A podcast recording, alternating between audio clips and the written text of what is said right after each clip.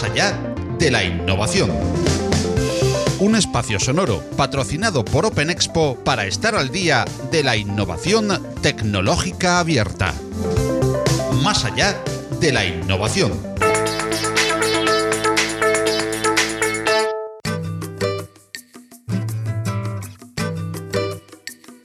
Dentro del ciclo dedicado a debates y charlas en Más allá de la innovación, venimos ofreciendo algunas de las mesas redondas de alto interés que se desarrollaron durante la edición 2019 de Open Expo Europe. Una de estas mesas, que se celebró bajo el título de Women in Tech, es la que proponemos para la edición de hoy. Hemos querido subir este podcast a la red justamente el día 8 de marzo, pues deseamos que sirva como modesta aportación de Más allá de la innovación a la celebración del Día Internacional de la Mujer, al que nos sumamos. La interesante mesa redonda Women in Techs fue moderada por Sara Alvarellos, fundadora de Mujeres Techs e Innovation Business Leader en Everest. Y como panelistas, Tomasa Rodrigo, responsable de Big Data en BBVA Research, Roya Chang Lee, CEO de Flexbot, y Mónica Villas, Machine Learning Lead en Immune Coding Institute. Bueno, pues muchas gracias a todos por estar aquí. No sé cuántos sois o no sois porque no se ve nada con la luz esta así que te deja ciego. Pero los que estáis, pues muchas gracias. Eh, yo soy Sara Alvarellos, trabajo en Everis y además soy fundadora de Mujeres Tech, que es una asociación que fomenta la presencia de mujeres en el ámbito de la tecnología y el sector digital. Eh, últimamente así lo más relevante que hemos hecho ha sido asesorar a, nuestro gobierno, tanto el anterior como a este, en la publicación del libro blanco de la mujer en el sector tecnológico y digital. Y también somos asesores pues, en otros entornos eh, de gobierno sobre estos temas. El objetivo de hoy es que conozcáis a estas eh, lideresas en el ámbito de la tecnología. Eh, me ha dicho mi marido esta mañana que somos las primeras mujeres que subimos al escenario hoy pues nada, la próxima vez la organización que me mande un mensajito y les sugiero otras mujeres panelistas para los ámbitos de expertise que, que todo el que quiera organizar conferencias necesite mujeres en tecnología, que me escriba por LinkedIn y le sugerimos perfiles, ¿verdad, Cris? Está aquí mi compañera Cris también de Tiger, fundadora de Mujeres Tech, si luego os queréis acercar y comentar cualquier cosa. Entonces, empezamos. Bueno, voy a presentar así brevemente. Eh, Mónica Villas tiene una trayectoria de más de 25 años en el mundo IT. De hecho, esta mañana estaba yo con Cristina mm, eh, Márquez de Recruiting IBM, que me ha dicho que saludos de su parte. Eh, una trayectoria impresionante que ahora nos contará. Tenemos también a mm, Tomasa Rodrigo, ¿no? de economista de formación, pero trabajando en el Big Data y de, de, las primeras ¿no? personas en trabajar en Big Data probablemente en BBVA, que es un banco digital de referencia, vamos, para mí una referencia clara. Y también tenemos a Roya Chan, que es eh, ingeniera y emprendedora, aparte de una carrera en el mundo del desarrollo y diferentes roles ¿no? en el sector que nos contarán. Entonces, tenemos solo 40 minutos, y hemos preparado dos, tres eh, preguntas que voy a ir haciendo a las ponentes para que nos compartan un poco sobre su trayectoria y también de cómo ven el futuro del sector. tenéis como 3-4 minutos por preguntas si queremos ver todas las preguntas y, bueno, vamos a intentarlo, ¿eh? también para dejar espacio al público.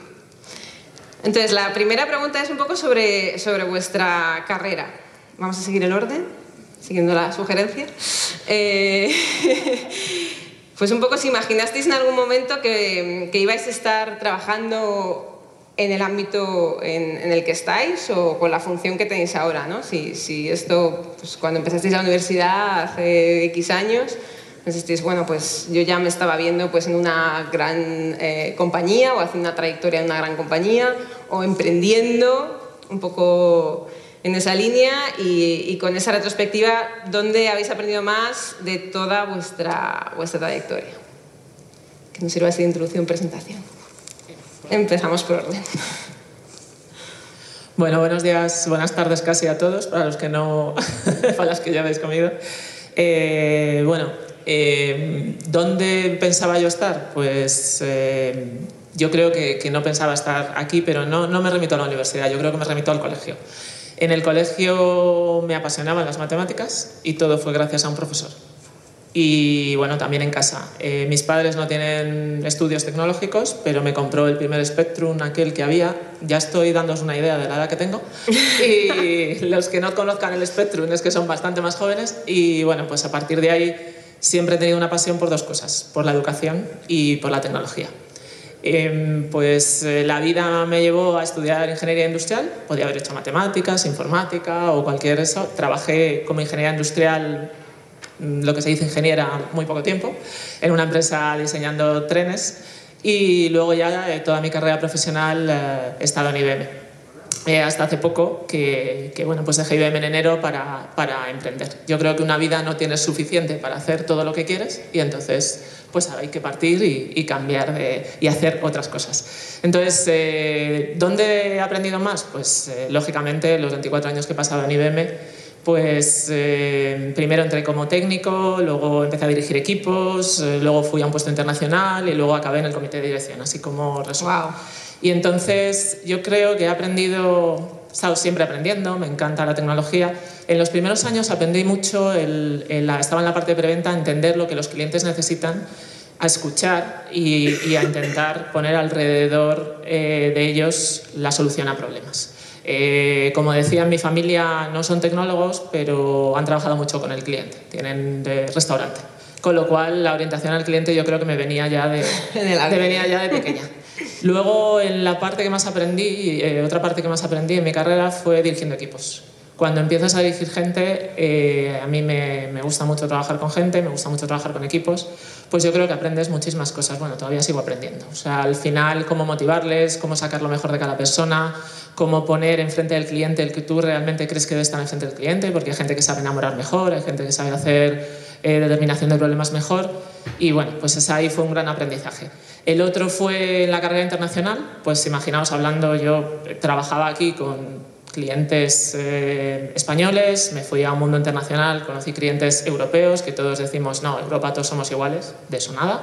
Cada uno tenemos nuestra, somos más parecidos quizá, pero cada uno tenemos nuestra cultura y todo lo que impacta eso a la tecnología. Y aprendí mucho de eso, aprendí mucho también de los headquarters de IBM, porque entonces te empiezas a relacionar con los headquarters directamente y empiezas a entender muchas cosas que no entiendes cuando estás en, en el field o en, más relacionado con los clientes. Y eso te da una buena visión, eso me dio la capacidad de tener otra visión. Y, y, bueno, pues eh, yo creo que esos han, sido mis, mis, mayores aprendizajes, el, el, bueno, el cambiar desde mi puesto europeo la forma de educar, siempre dentro de IBM, aunque he hecho mucha parte de cliente, mucha parte de preventa, siempre está muy focalizada. Y ahora el, la parte de la que llevo en, en, en Inmune, o en, eh, que estoy trabajando con ellos, eh, me apasiona la manera de educar, con lo cual, bueno, pues trabajo con ellos pues una manera distinta de, de educar, eso lo vemos. Sí, lo he ah. conocido hace poco por Ana Plaza, que vino a presentárnoslo a Everis, eh, la iniciativa. ¿Y tu rol en Inmune entonces ahora mismo? Bueno, en, eh, yo conocí nada más salir, nada más terminar en IBM o decidir que, que, quería hacer otras cosas distintas, pues yo también quería descansar un poco después de 24 años, pero no me, no me va en el carácter, debe ser. Me encontré, me encontré por casualidad a Juan Riva, amigo de un amigo que es el CEO de Inmune, y me apasionó el proyecto, me apasionó el, el, reto de enseñar de otra manera, porque pienso que hay que ir cambiando las maneras de enseñar, porque tenemos que aprender como cuando somos niños, porque ahora mismo nos pasamos el día aprendiendo y hay que hacerlo de otra manera, en base a retos, en base a, a mezclar eh, tecnología con humanidades, no solo son las capacidades tecnológicas, sino las sociales. Y nada, me enganchó el proyecto y ahora eh, dirijo uno de los bootcamps de inteligencia artificial. Y de descansar nada, ¿no? De, bueno, un poco también, hombre, cuando eh, también he descansado, he hecho cosas distintas, ahora es, tienes, pues, eh, trabajo mucho más con startup, mm. doy clases en otros sitios, pero sí, he descansado, sí. También descansas, no tanto como pensaba, pero sí. Bueno, pues muy, muy interesante, Mónica, muchas gracias. Vamos a Tomasa. Muy bien, pues nada, muchas gracias por invitarme a este panel y poder compartir experiencias con, con estas compañeras. Yo llevo trabajando en BVA Research seis años y medio. Me he mantenido dentro del ámbito donde he estudiado. Yo soy economista de formación, como bien destacaba Sara. y, me he dedicado precisamente al análisis económico dentro del servicio de estudios de BVA. Lo que sí ha cambiado, yo creo que significativamente durante, a lo largo del tiempo, ha sido mi rol y la aproximación a la hora de trabajar con datos, que ha ido muy de la mano de esta nueva transformación digital que, estamos viviendo y hemos vivido en los últimos años.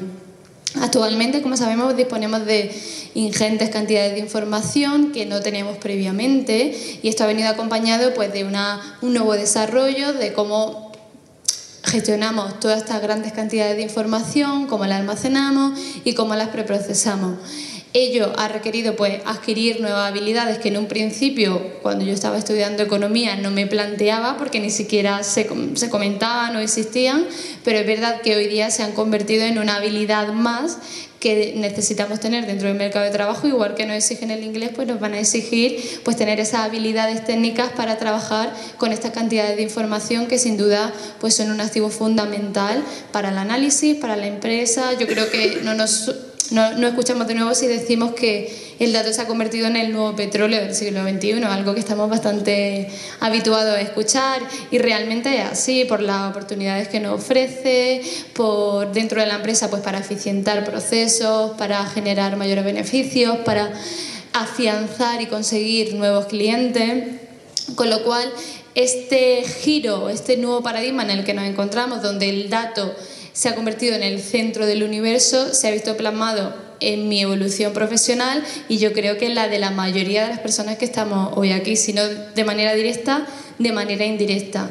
Una de las cosas que, he aprendido trabajando con toda esta gran cantidad de información y en este mundo de, de la tecnología es que tiene que ir acompañado de una buena visión estratégica o una visión de negocio, porque muchas veces nos olvidamos, pensamos en estos nuevos perfiles que han surgido utilizando esta, esta información y nos olvidamos de la importancia de guiar bien esa información, que sin duda va a ser la combinación que te lleva al éxito. Decía que el dato, hablamos de que el dato puede ser el nuevo petróleo del siglo XXI, pero no la gasolina. Es decir, si eso no viene acompañado con una buena aproximación de negocio, nunca vamos a llegar a tener una, visión estratégica exitosa. Con lo cual yo creo que, destacaría eso un poco de, la experiencia profesional. Y, bueno, y eso, respecto a si me esperaba estar hoy aquí con, dentro de este ámbito, pues yo creo que no, pero como tampoco nos vamos a imaginar lo que nos vamos a encontrar dentro de 5 o 10 años. Y la parte de formación un poco, ¿no? Dentro de, también de la compañía, ¿cómo, cómo os han ayudado? ¿Cómo has, o sea, bueno, he visto un poco en LinkedIn, ¿no? Que también tú misma te apuntaste a másters eh, diferentes, pero no había nada, ¿no? O sea, no había másters de Big Data cuando tú empezaste a hacer todo esto. Eh, pues sí, la verdad que mi experiencia trabajando con estos datos vino por, precisamente por la necesidad de negocio. Estábamos viendo que dentro del análisis geopolítico cada vez tenía más implicaciones dentro de la economía, las interconexiones de todo lo que pasa a nivel geopolítico, social, político, sí que tiene un impacto real en economía, sobre todo en países emergentes, y veíamos de que no teníamos cómo cuantificar estas tendencias para realmente introducirlas dentro de un modelo económico y poder ver cómo iban a evolucionar o qué impacto iban a tener en, las distintas economías donde el banco estaba interesado. Con lo cual fue la necesidad lo que nos llevó a meternos en este nuevo mundo. Vimos cómo utilizando fuentes de información alternativa pues podíamos monitorizar esas tendencias y precisamente pues eso nos, nos, llevó a aumentar nuestra curiosidad y nuestra necesidad de meternos en este campo, meternos en formación, también quiero destacar que he tenido la suerte que dentro de, de, BVA se ha puesto mucho énfasis en esta transformación digital y en la formación de sus empleados para poder llevarla a cabo. En ese sentido, pues he podido tener la suerte de realizar un máster impartido por IBM en ciencia de datos, en text mining, para poder sacar valor de esta información que tan valiosa resultaba para nosotros para negocio, pero que tenía que ir acompañada realmente de todas esas técnicas o habilidades para sacar valor de ella. Mm, te volvemos un poco al tema de la formación, aquí va a ser recurrente en la conversación. Muchas gracias, Tomás. Bueno, Roya, cuéntanos. Bueno, hola a todos, mi nombre es Roya, lo primero decir que soy española, de Móstoles en concreto, eh, aunque mis padres son de origen asiático, como muy bien se puede ver. Yo la verdad es que no tenía ni idea de que fuera a emprender de mayor, de hecho siempre he sido bastante em, pro trabajar para cuenta ajena, pero a veces la vida te lleva donde no te imaginas. De pequeña la verdad es que yo soñaba con ser inventora, pero bueno, como, como niña yo me imaginaba un rollo trabajar en una especie de, de Charlie en la fábrica de chocolate, algo así, en un parque de atracciones, inventando juguetes. Era mi, mi, mayor sueño, ¿no? Vivir rodeada de juguetes. Y, y luego pues en el instituto me enganché a hacer páginas web. También siempre tuve muchísima vocación social. Eh, no tenía ni idea de lo que iba a hacer ni de lo que iba a estudiar pero sí tenía claro que hiciera lo que hiciera, quería eh, poner mi granito de arena en el mundo y, hacer, hacer algo, ¿no? Y bueno, cuando estaba en el instituto, eh, ya he comentado, soy española, pero mis padres no. Entonces eh, me encontré una gran oposición cuando les comenté que quería estudiar ingeniería informática. Realmente con 17 años tampoco lo tenía muy claro, simplemente pues me gustaba trastear con los ordenadores, me parecía muy divertido todas las posibilidades que, había, ¿no? De, de, poder crear lo que imaginases desde casa, porque a lo mejor otra especialidad de ciencias pues necesitas un laboratorio, un equipo, pero lo bueno de la informática es que cada uno desde casa pues puede ponerse ¿no? a crear y, era eso lo que, lo que me enganchó. Y bueno, pues a encontrar esa oposición en, mis padres decidí aventurarme en ello. Tuve que trabajar y estudiar a la vez en mi etapa universitaria de muchísimas cosas diferentes, desde profesora de chino, eh, traductora e intérprete para la Policía Nacional, que fue algo que, me hizo crecer mucho y madurar, eh, estilista, fotógrafa. Yo creo que, no sé, lo que hubiera, pues, pues lo cogía, ¿no? Y mi primera parada al acabar los estudios fue Microsoft. Era la responsable de las universidades y de los programas académicos y, todo el tema de talento joven y demás. Y ahí fue cuando descubrí lo, chulo y lo apasionante que era enseñar a estudiantes eh, el mundo de la programación y, el mundo de la creación tecnológica. Allí también conocí el evento La Hora del Código, era un evento internacional eh, que venía de Estados Unidos y bueno, me animé un poquito a impulsarlo y a traerlo aquí en España y hoy en día es el mayor evento de la historia por número de participantes y la verdad es que es todo un hito y, increíble ¿no? que, que, un evento ¿no? mundial eh, en España pues triunfe y, y pase ¿no? a los anales de la historia. Después estuve en BQ como jefa de producto en I+D. En concreto estaba liderando eh, el área de Internet de las cosas, que es ese concepto tan famoso hoy en día de hasta las lavadoras conectadas a, a Internet. Y allí la verdad es que cambié bastante de, rol porque en Microsoft era un trabajo más en preventa, marketing, marketing técnico, pero más, más de cara ¿no? al, cliente, al público, a, gestión ¿no? de grandes audiencias. Era la primera vez en mi vida que, que, me subí a un escenario a hablar a miles de personas y eso con 24 años es algo que, que te marca. También hice, cumplí en Microsoft uno de mis sueños que fue ir al campus de Microsoft en Seattle. De hecho, recuerdo cuando recibí el email con la invitación se me saltaron las lágrimas porque como, chica joven ¿no? que acaba de, terminar la universidad, el, poder ir a Seattle era uno de los mayores hitos de, mi vida. Y, y, bueno, en BQ pues fue todo lo contrario. Eh, trabajaba más en el laboratorio, en la parte más de desarrollo y concepción de producto era un trabajo muchísimo más, más técnico y, la verdad es que me encantó porque poder, ¿no? desde convertir una idea a luego un producto y lanzarlo al mercado es algo, un, proceso muy largo, muy complejo y, y fascinante, la verdad. Y bueno, con 26 años, en plena crisis existencial, yo creo que soy muy millennial, la verdad, me estoy todo el día ¿no? de crisis existenciales. la verdad, si tenéis eh, conocidos de, de, mi edad, pues lo, lo, notaréis, ¿no? Entonces vas dando tumbos por la vida y, y bueno, reflexioné y dije, soy joven, lo que más me gusta del mundo es la tecnología, pero también siempre con esa intención, esa vocación social y, como ya había dado mis primeros pasos en el mundo de la educación, pues decidí lanzarme a montar mi propia startup, que es Flashbot, de robótica educativa, electrónica y programación. Y como emprendedora que empezó en, en, mi casa, la verdad, en mi, en mi habitación secundaria, que ya es como una especie de trastero, despacho y muchas cosas. Ya tengo oficina, he evolucionado, pero, pero empecé en mi casa, entonces eh, empecé desde, pues hacía de todo, ¿no? Desde la chica del café a aprender todo el tema de ventas comercial, que no tenía ni idea porque mi formación era técnica, eh, marketing digital, diseño gráfico. También me he puesto a aprender a, dibujar y a maquetar porque, bueno, pues todos los comienzos son así y sobre todo siempre intentando seguir eh, innovando, seguir formándome en tecnología para no, no perderlo de foco. Eh, llevo tres años en mi aventura y hoy en día estoy súper orgullosa y súper contenta.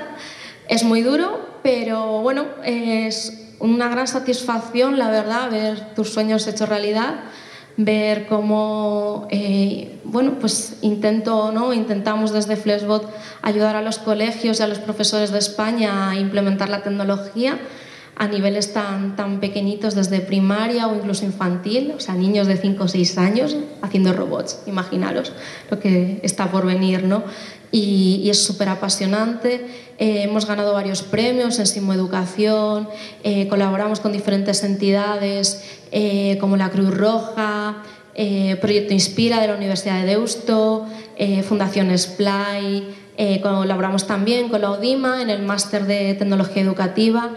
Y bueno, la verdad es que son tantas cosas las que hacemos hoy en día que, no terminaría de enumerarlas. Pero bueno, el resumen es que no, no tenía ni idea, la verdad, de, pequeña, de, que iba a acabar siendo medio empresaria, medio tecnóloga, pero hoy en día eh, no lo cambiaría por nada porque es muy apasionante, es muy bonito ver cómo los niños aprenden tecnología, les gusta la tecnología, comprenden la importancia de la tecnología.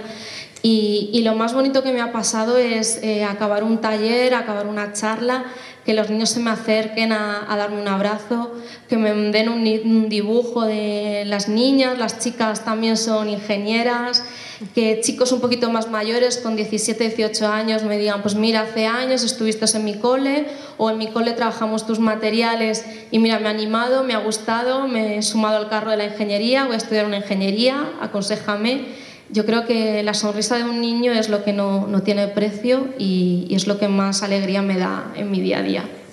Muchas gracias, Roya. Yo creo que puede que tenga que ver ¿no? con esa oposición que encontraste en tus padres, a lo mejor, o sorpresa de esto es muy raro de la tecnología porque nuestra hija se quiere dedicar a esto, ¿no?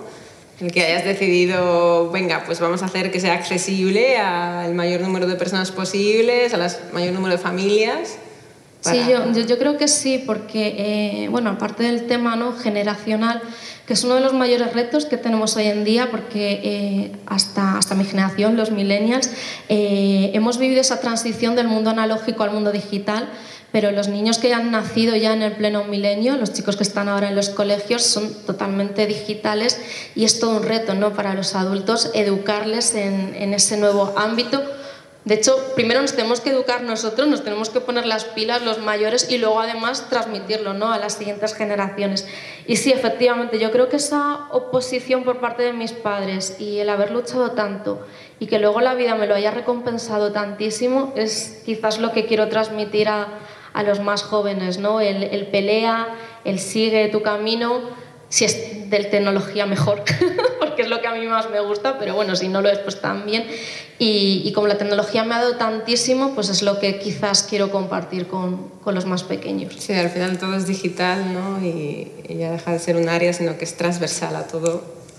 Y esa labor es fundamental para, para el futuro, claro. Bueno, pues muy interesante, yo creo, vuestras trayectorias y representativas también de, de, qué ha pasado en el sector en estos años y cómo ha evolucionado, cómo se ha impactado también en vuestras decisiones, en ir a un sitio, ir a un otro y cómo.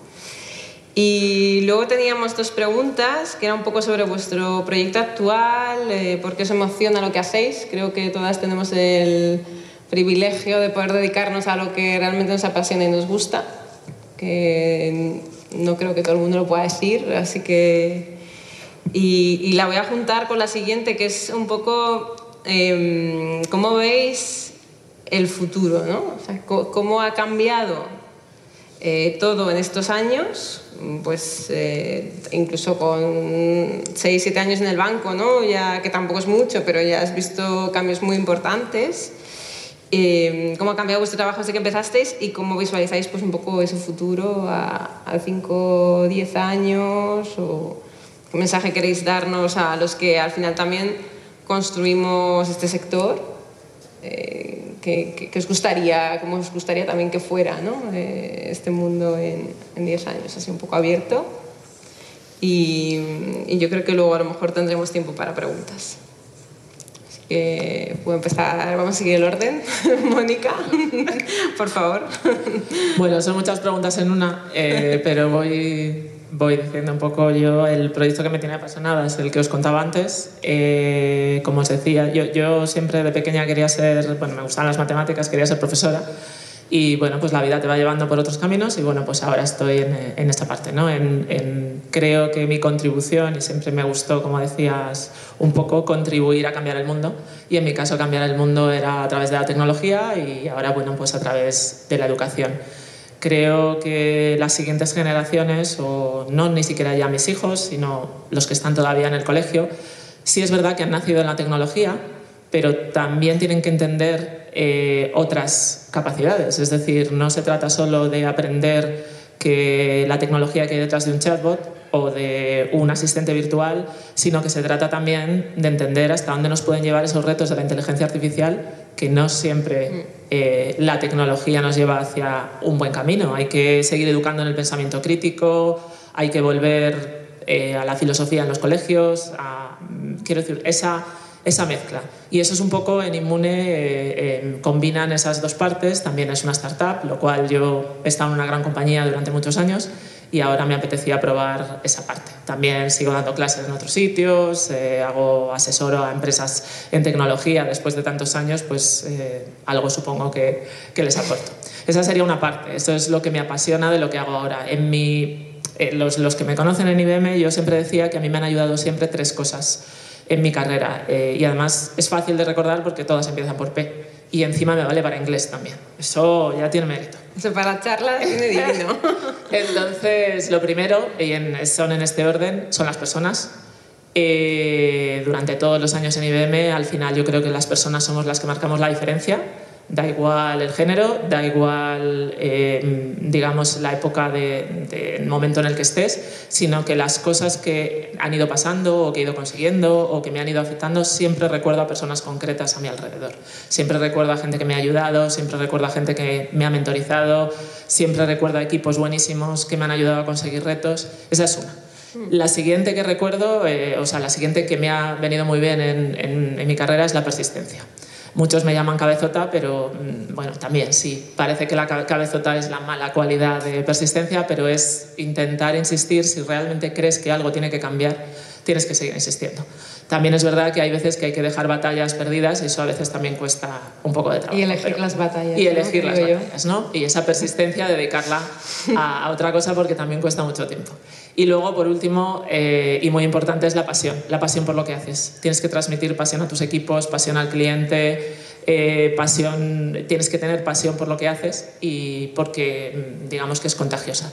Y entonces eso siempre me ha valido en, en, en mi carrera, en las cosas que he hecho en la vida y, y bueno, pues yo creo que es, que es fácil, como, como decías, el, lo que me apasiona ahora es que sigo pudiendo gente nueva, eh, mantengo también mucha gente de son muchos años, eh, la pasión por lo que hago ahora con Inmune y la, el tema, pues, eh, como, de, como decíamos antes, de la persistencia. Al final hay que intentar las cosas muchas veces, eh, pero hay que elegir bien qué cosas intentas.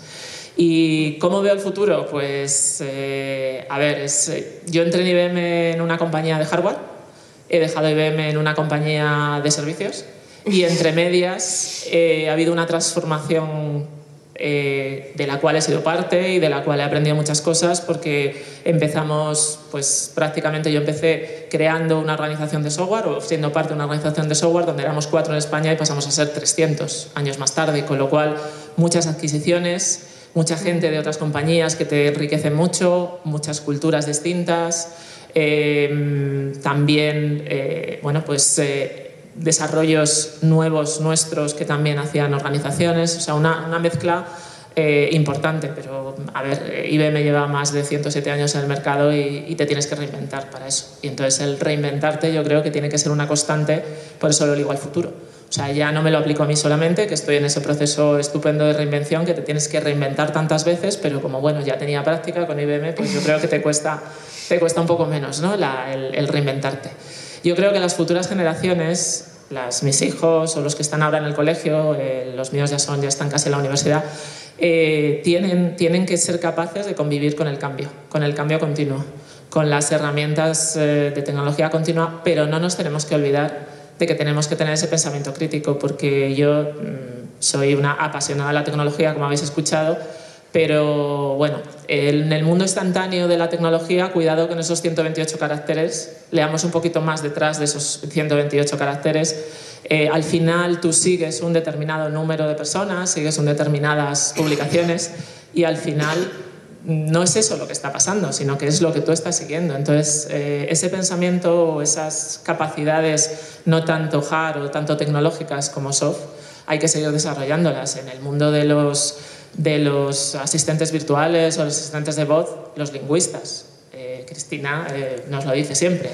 Y, y quiero decir que al final son capacidades, necesitamos un perfil en las futuras generaciones que se llame Humanics, pues de humanidades, eh, de tecnología y de esa, ese usuario al final. ¿no? La, que nosotros nos hemos vuelto clientes digitales mmm, de un día para otro, pero las empresas no se han transformado todavía digitalmente. Nosotros todos tenemos un móvil, todos pretendemos que funcione como nos funciona el móvil y bueno, pues... Pero el reto de las organizaciones ¿no? es mucho es. mayor. Y luego la cultura. Es la muy cultura. importante ser capaz de transmitir esa cultura. Yo lo he vivido sí. en IBM y lo vives ahora, de transmitir esa cultura en la que continuamente estés aprendiendo. Sí, es parte de lo que yo me dedico a la gestión del cambio y es uno de los retos yo creo más apasionantes que hay ahora mismo, o bueno, a mí me lo parece, ¿no?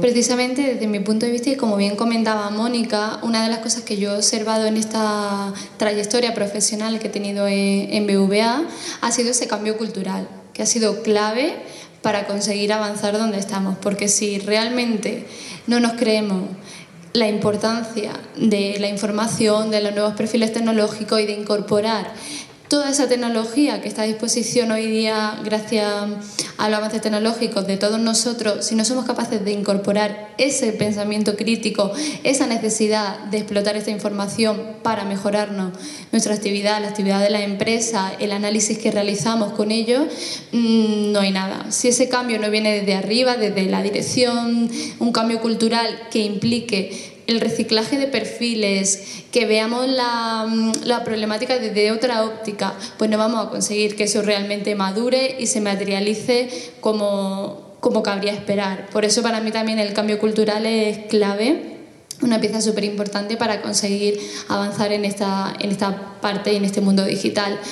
Eh, de hecho, en BBVA es muy interesante el, la parte Agile, ¿no? que habéis introducido de manera transversal y, y, bueno, y cómo está conectado al final, que ha sido la aproximación a la transformación digital que ha hecho un poco el banco. Efectivamente, ¿no? dentro de, de, toda nuestra transformación digital, como bien menciona, el pilar Agile ha sido clave pues, para ayudar a organizarnos, a entendernos, a formar esos equipos multidisciplinar, multidisciplinares e híbridos que tan importantes son, porque como, como también comentábamos, mm, no solamente se necesita ese perfil tecnológico y el perfil de negocio, necesita distintos perfiles que es muy difícil recopilar en una persona o en un equipo con, con, la misma disciplina o con la misma formación. Por eso cuando se habla de científico de datos hablamos siempre de esta figura del unicornio, ¿no? O ente, ente que no podemos, o sea, que nadie recoge todas esas capacidades porque realmente es muy difícil recogerlo. Al final lo tenemos que tomar como que esta figura es un, un conjunto de personas, un equipo, que con su distinta aproximación, su distinto perfil va va a hacer que podamos atajar un problema o, llegar a una solución exitosa valiéndonos precisamente de esas distintas aproximaciones que nos da, que nos da la, nueva el nuevo mundo digital y la formación en, en, distintos campos que sin duda se complementa para formar el, el match perfecto que nos ayuda a avanzar. Respecto a, a, lo que comentabas de Sara, de, de, qué proyecto me apasiona, pues la verdad que ahora mismo estamos en un, en un momento donde en BVA, con toda esta transformación, tenemos un montón de proyectos apasionantes que, que me encantaría compartir, ¿no? Pero desde el servicio de estudio, y por citar así como dos grandes pilares, trabajamos tanto con información transaccional, información que tenemos por ser una entidad bancaria totalmente anonimizada y agregada, donde hemos conseguido pues, replicar estadísticas oficiales, crear indicadores que repliquen estadísticas oficiales, con la ventaja de tener pues, información en tiempo real, mucho más granular a nivel geográfico, por sector de actividad, con mucha más dimensionalidad que nos permite pues, tener un mayor conocimiento para entender cómo evoluciona la sociedad, cómo un determinado evento se puede transmitir a otro sector que en un principio no teníamos identificado y por tanto conocer con mayor detalle dónde estamos y hacia dónde vamos. Luego por otro lado, pues también estamos explotando mucha información open source basada en texto, utilizando procesamiento de lenguaje natural y análisis de sentimiento, que sin duda también ha dado una amplia perspectiva para conocer precisamente con información de medios de comunicación y redes sociales cómo evoluciona la sociedad, cómo cambia y cómo tenemos que atenernos a distintos tipos de eventos que van, que van surgiendo. Y en ese sentido, pues nada, destacar que precisamente esa combinación de tecnología y conocer realmente la entraña del banco, de qué preocupa, del mundo académico, del análisis económico, nos ha permitido pues, poder contestar preguntas que en un principio siempre hemos tenido, porque ese, ese perfil crítico viene de lejos, no es algo nuevo, pero que no teníamos la posibilidad de contestarlas con tal nivel de precisión o tener respuestas tan rápidas como tenemos hoy día. Y respecto a la última pregunta, estoy intentando recoger todas las preguntas que han lanzado al principio, pero si no, si no me dejo nada, yo creo que la última era respecto a esta perspectiva de futuro.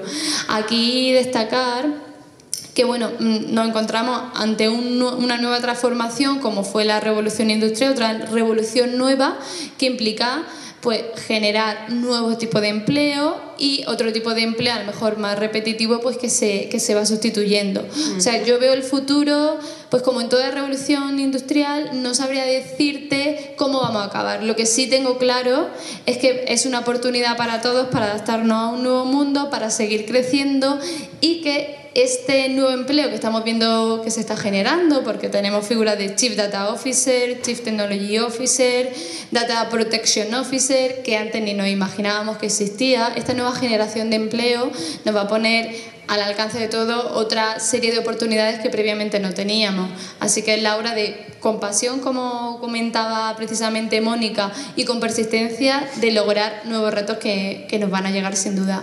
Muchas gracias, Tomasa. Me parece muy interesante esa línea. No sé si habéis visto eh, el vídeo que tiene Fundación Cotex sobre el futuro del empleo. Eh, estuvo aquí en el Imperdible hace poco.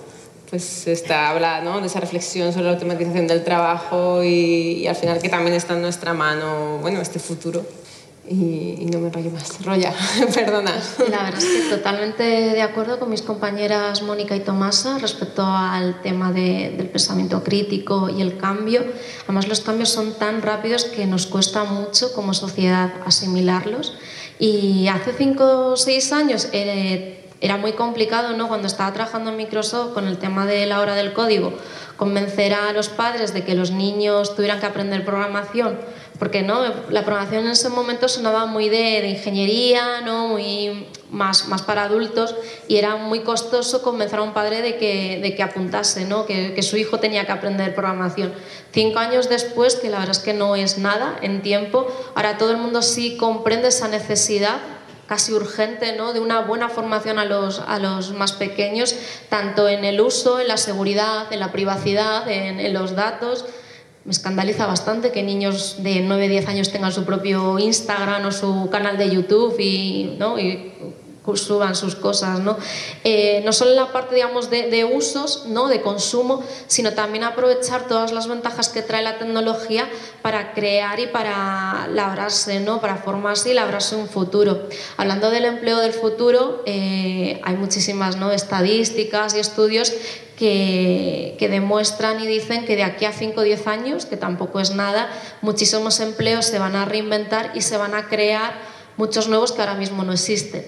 Entonces, claro, eh, ¿cómo vamos a formar a los niños actualmente que están en los colegios si en cuanto salgan de ellos eh, trabajarán en cosas que ahora mismo no existen, ¿no? O hacemos una máquina del tiempo y nos transportamos al futuro o, cómo podemos hacerlo, ¿no? Entonces yo lo que, lo que veo de cara al futuro en el tema de la educación es un poco lo que ya se está viendo con robótica educativa y es que no hay que formar a los niños en, tecnologías eh, o habilidades concretas, sino más bien en eh, pensamiento crítico, habilidades transversales, como puede ser la creatividad, el trabajo en equipo, la comunicación. Y, bueno, todo eso ahora mismo ya se está viendo y se está comprobando la, efectividad que trae la robótica educativa porque los niños hoy en día tienen una ventana de atención muchísimo menor que la que tienen los adultos. O sea, yo creo que los niños eh, te prestan atención un minuto o cuatro, que es el, ¿no? el, máximo ¿no? que uno pretende ¿no? ver un vídeo en YouTube, por ejemplo. Entonces, claro, si las clases no antiguamente, o sea, quiero decir, las clases tradicionalmente son de una hora, es el profesor en la tril explicando y demás, los niños no te prestan atención y, no aprenden, ¿no? Entonces, a través de una educación más práctica, más manipulativa, más de que ellos eh, imaginen y construyan y con sus propias manos inventen y creen cosas, se está demostrando que los niños de hoy en día eh, realmente pues mejoran muchas habilidades diferentes y bueno, no todos, eh, se acaban enganchando, ¿no? Cada niño es, es, diferente, no todos acaban enganchándose y, y queriendo estudiar una ingeniería, pero sí es verdad que a todos los niños sí que empiezan a comprender el valor, se les abre una ventana de posibilidades con la tecnología y, así es como concibo el, futuro de, la educación, mucho más transversal, mucho más práctica, manipulativa, eh, mucho menos asignaturas tradicionales, sino, digamos, verlo todo en conjunto. Estoy muy de acuerdo con, con, Mónica en traer la filosofía de nuevo a, los, a, los, colegios, porque hoy en día es fundamental el, ¿no? el saber pensar. Sí, toda la parte un poco que conecta con, con lo que hace Inmune, ¿no? que es trabajar al final por proyectos. Al final lo que te permite las, estas herramientas de robótica educativa o tal y como se está implementando en aula es al final trabajar por proyectos, que también está vinculado con ella y... No, y además eh, yo creo que hay que volver a pensar un poco cómo aprendíamos cuando éramos pequeños, o sea, en base a retos, haciendo no aprendes solamente, bueno, pues ahora puedes aprender, eh, casi te metes en tu casa, te pones a un canal de internet y puedes aprender muchas cosas, pero no se trata solo de eso. Se trata de, mm, uno realmente aprende cuando, cuando se pone a hacer algo. Y ahí es donde queda y es lo que dices, hay que enseñar, yo me encantaría que todos los niños hicieran tecnología, pero al final cada uno tendrá, pero no nos podemos olvidar, yo cuando empecé hace 25 años, en, o incluso más, eh, en el colegio, pues no existía prácticamente nada de tecnología. Ahora los niños, las nuevas generaciones, hagan lo que hagan, estudien lo que estudien, eh, la tecnología va a estar en su día a día. Yo recuerdo cuando acabé ingeniería, empecé a trabajar, la gente me decía, no, eh, los ingenieros necesitáis un máster, un MBA y tal. Bueno, pues al final tuve la suerte de lo hice, ¿no? Pero porque habláis muy raro. Pues un poco lo mismo, o sea, yo creo que estamos en una época en la que, no, no, es que yo soy economista, no, no, es que yo soy abogado, a mí la tecnología, no, de eso nada. O sea, la tecnología está en el día a día y nos va a ayudar a muchas cosas. Las máquinas hacen muchas cosas mejor que nosotros y bueno, pues conviviremos con ellas, tendremos una, con lo que llamamos, o a mí lo que me gusta llamar la inteligencia aumentada. ¿Qué ocurre? Que al final, bueno, pues la tecnología va a seguir avanzando y bueno, podemos tener retos de qué hay detrás de un algoritmo de inteligencia artificial, si hay sesgos, eh, si tenemos eh, esos algoritmos de inteligencia artificial, eh, se utilizan para qué, etcétera. Pero, pero esos retos siempre los hemos tenido. Eh, lo que tenemos que hacer ahora es eh, ese pensamiento crítico, enseñar a las generaciones que van a vivir con la tecnología y que nos tiene que ayudar a esa parte. Sí, leía el otro día un estudio del 2018 que hicieron, un, es un índice de automatización de los países que lo ha hecho ABB con el Economist mm. y lo que decía, hablaba de muchas claves, ¿no? que mirar para si un país está automatizado y pues si soy innovador, cómo fomento la innovación, pero una de las áreas muy importantes era cómo educo a mi población, cómo eh, cómo hago ese aprendizaje continuo, que aprendan a trabajar en equipo, que aprendan a trabajar por proyecto. Y desgraciadamente en los 25 primeros países no estamos. O sea que queda muchísimo por hacer. Bueno, es afortunadamente así, mm. tenemos muchas cosas que cambiar. Sí, así que la labor de, de Roya ¿no? y también la de Inmune pues es fundamental para que luego compañías como las nuestras pues tengan a, gente preparada para trabajar así, que al final es como, como estamos ahora mismo. ¿no?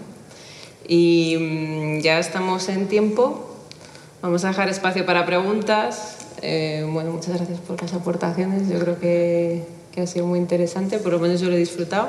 Si no, luego me dais feedback, como lo del orden. Y, y nada, ¿tenéis alguna pregunta que queréis? Sí, hay preguntas, qué bien. No veo nada, o sea, veo la primera fila. Muchas gracias por vuestra exposición, que me ha encantado. Y tengo una pregunta para Roya. El evento que hablas de los chicos que mm, han aprendido a codificar se llama Technovation. Eh, bueno, en el, en el, que yo estuve trabajando se llamaba La Hora del Código. Hoy en día hay muchísimas iniciativas y, la verdad es que participo personalmente en muchas de ellas. Una de ellas es la que mencionas, Technovation. Para los que no lo conozcáis, Technovation es también viene Estados Unidos y, consiste, está más enfocado a las niñas, consiste, es un concurso internacional en el que niñas, tanto de primaria como de secundaria, tienen que crear una aplicación móvil para resolver un problema del mundo, sea cambio climático, sea social, etcétera y, la verdad es que en España lleva cuatro años. Nosotros pudimos colaborar a partir del segundo, que, eran unas 100 participantes en Madrid. Y este año, el cuarto año, en España eh, ha habido una participación de miles, o sea, de 2.000, 3.000 por toda España, 2.000, 3.000 niñas programando. Y en concreto la final de Madrid, que fueron como unas 800, 900 niñas, pues ha sido el mayor eh, Technovation de este año del mundo, el mayor número de de participantes, de concursantes, para los que digan que luego España no es pionero o, no tenemos cosas chulas que contarle al mundo, pues fíjate, en un concurso de programación nosotros somos aquí la final de Madrid la, de mayor participación en niñas. Eh, hay muchísimas eh, ahora mismo iniciativas de, niños eh, programadores y yo creo que todas las grandes empresas, que es algo que me gusta muchísimo, eh, IBM, HP, Microsoft, Google, e incluso eh, empresas tradicionalmente no tan digitales, ¿no? porque incluso el, el BBVA y Inditex también, o sea, me suenan muchísimas empresas que, que, hoy en día también tienen una pequeña parcela que le han dedicado al tema de la educación de los niños, desde tema de a lo mejor algún campamento para los hijos de los empleados, a incluso pues algunos incentivos y formaciones a los niños, o sea que yo sí que estoy viendo que todas las empresas están sumando al carro y me parece muy, muy positivo. Sí, nosotros desde Veris patrocinamos Technovation a nivel nacional, de hecho. Y, y justo, eh, bueno, a lo que se refería a Roya es The Hour of Code, ¿no? la hora del código, que es una iniciativa global súper interesante. Fueron pioneros porque yo creo que empezaron en 2003 o 2014, cuando había más bien poco de estos temas. ¿no? no he, he, sido este año por primera vez juez en Technovation y me ha asombrado sobre todo los retos que eligen las alumnas porque ellas eligen en su entorno un problema social y lo resuelven con una app y ves grupos de niñas junior de 11, 12 años haciendo una presentación ante el público realmente asombrosa. Sí, yo estoy Enhorabuena por todo vuestro trabajo y, y, que sigáis en esta brecha. Gracias. Sí que es verdad que a mí me gusta mucho participar de jurado y lo recomiendo a todo el mundo en estos eh, concursos porque tocas las sensibilidades de, los niños y los jóvenes. ¿no? Y este año todos los concursos que he participado de jurado, los proyectos eran cómo utilizar la tecnología para temas de sostenibilidad o de seguridad cuando es más desde el sur, ¿no? desde el mundo Latinoamérica, etc. Y, y ves lo que les preocupa. Y es súper interesante la visión que tiene la tecnología y cómo quieren aplicarla. Bueno, no sé si hay más preguntas, nos vamos por las ramas, por nuestras pasiones. ¿No? Bueno, pues... bueno, perdón. Sí, Comentando el tema de los concursos, eh, porque hay tantos, eh, hay uno que no es tan conocido, de, lo lleva aquí la misma organización que lleva Technovation, que es la Asociación de Power to Code. Hay otro concurso paralelo que, que se llama, que es sobre Machine Learning, creo que se llama Machine Mm, Eh, no me acuerdo mismo el nombre, pero vamos, sí, si te Curiosity la... Machine. Eso, Curiosity Machine, sí, exactamente. Digo, digo, no me sola... Que eso es más a nivel de familias y de niños mucho más pequeños, de niños de 5 o 6 años.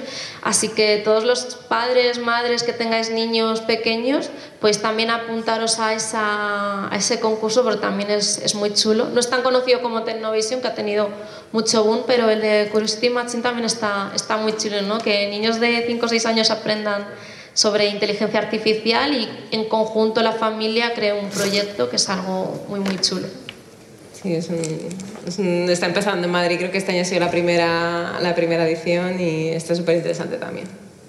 No sé si hay más preguntas o comentarios, si no estaremos por aquí. Nadie levanta la mano. Bueno, pues muchas gracias. Yo creo que me quedo con. Vamos a añadir a las, a las tres P's de Mónica a la, una cuarta P que es pensamiento crítico, ¿no? que ha salido de manera constante en estas conversaciones. Y, y nada, estamos por aquí para cualquier comentario o cuestión que queráis eh, hacer. Y un aplauso, por favor.